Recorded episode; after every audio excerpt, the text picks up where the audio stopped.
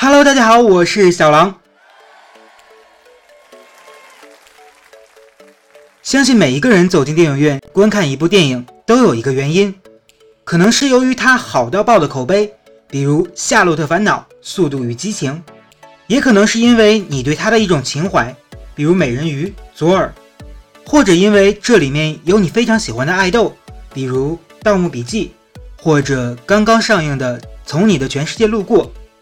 但是还有一种人，他们看一部电影的原因往往让人们无法理解。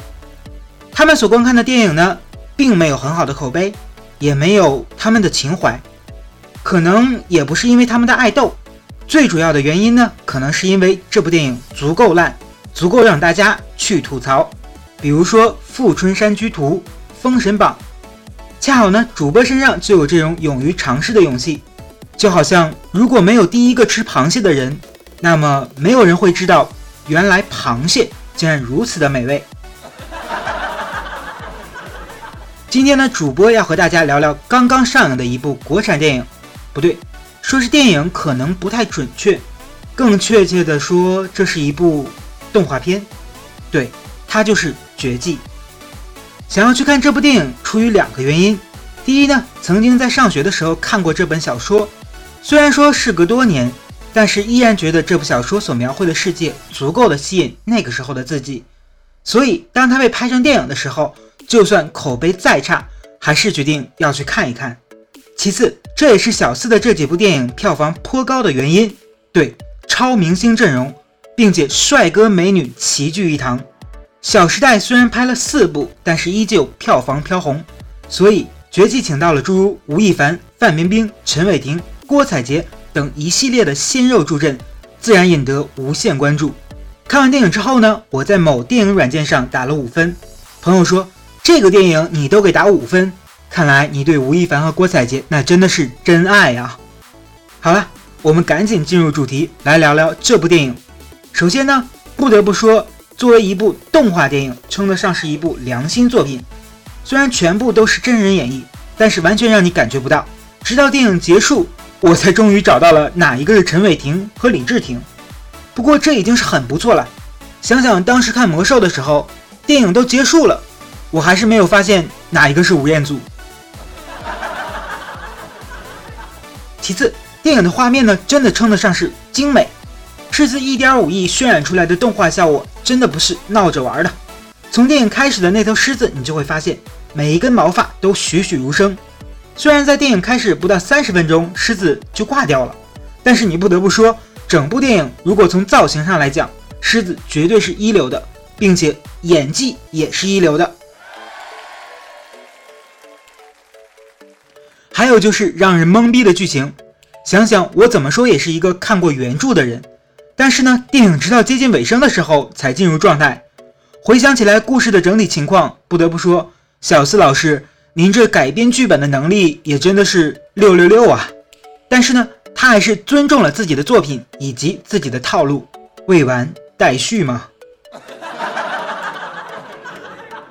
再来说说各位演员的演技，这里要说一下，主播仅仅评论的是剧中的人物，如果不小心误伤了某个爱豆粉丝的玻璃心，那真的只能说真的很抱歉。第一个，也就是本剧的主角麒麟，由陈学冬饰演，那真的是撒娇卖萌，无所不能啊！虽然作为一个普通的使徒，但是第一次接近自己王爵的时候，你真的戏份过了吧？第二个，所有的演员一脸僵硬的表情。有人说，这部电影每一个演员都表现了自己最不自然的状态，但是只有吴亦凡，平时就装酷耍帅。反倒这里让人觉得他是最自然的。还有就是四度王爵特雷亚，从《小时代》到《绝技》，似乎小四给郭采洁的戏路总是被定义为高冷女王范儿。不过不得不说，郭采洁的演技真的是值得称赞。最后呢，要说一下杨幂大幂幂，这次真的是打了一整部的酱油啊，片头片尾各出现一次，你还真的是友情客串呀。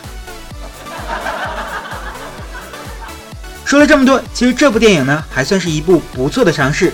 毕竟小四也是国内第一个将 CG 技术完全应用到整部电影的导演。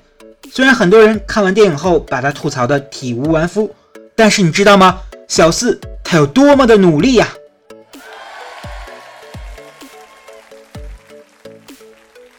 不过话说回来，每一部电影呢，除了在讲述电影里面的故事，它都在阐述一定的道理。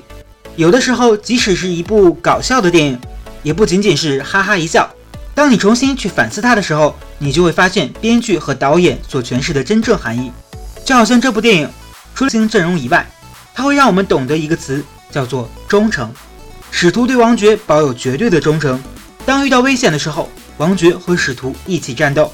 虽然两个人等级地位不平等，但是他们之间更是超越了亲情、友情，或者说是爱情，更像是一种彼此以来的朋友。